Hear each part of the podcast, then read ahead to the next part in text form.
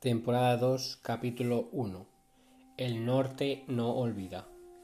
Vemos como Jeffrey se sigue mostrando muy despiadado en el día de su nombramiento.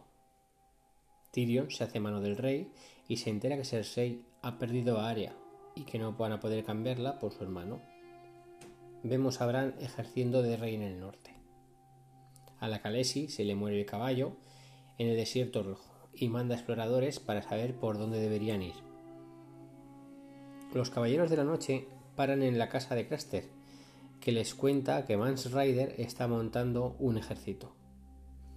En una ceremonia, el Señor de la Luz de la, sacerdotisa roja proclama a Stannis Baratheon que es el siguiente rey, y él lo pide a todo el reino. Rob le cuenta al matarreyes lo de Stannis, y que todo el mundo sabe ya que Jeffrey es hijo suyo. Tyrion le comenta a su prostituta que no le puede ver nadie. Cersei le pide a Meñique que, que encuentre a Arya. Rob propone para la paz condiciones inaceptables por los Lannister a sabiendas. Rob manda a su madre a convencer a Redley Baratheon para unir fuerzas y tropas. El rey Jeffrey le pregunta a su madre cuántos hijos bastardos tuvo Robert Baratheon y ella le pega una torta.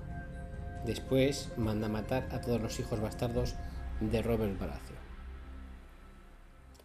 Y hasta aquí el resumen del capítulo.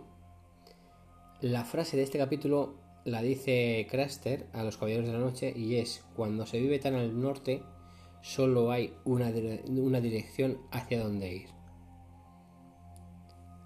La respuesta a la pregunta del podcast anterior es Harry. Eh, el nombre que se puso de huérfano Aria es Harry. Y la pregunta de este podcast es ¿cuál es el sello que se inventa Meñique y que lleva él mismo? Y hasta aquí, Juego de Tronos. El resumen.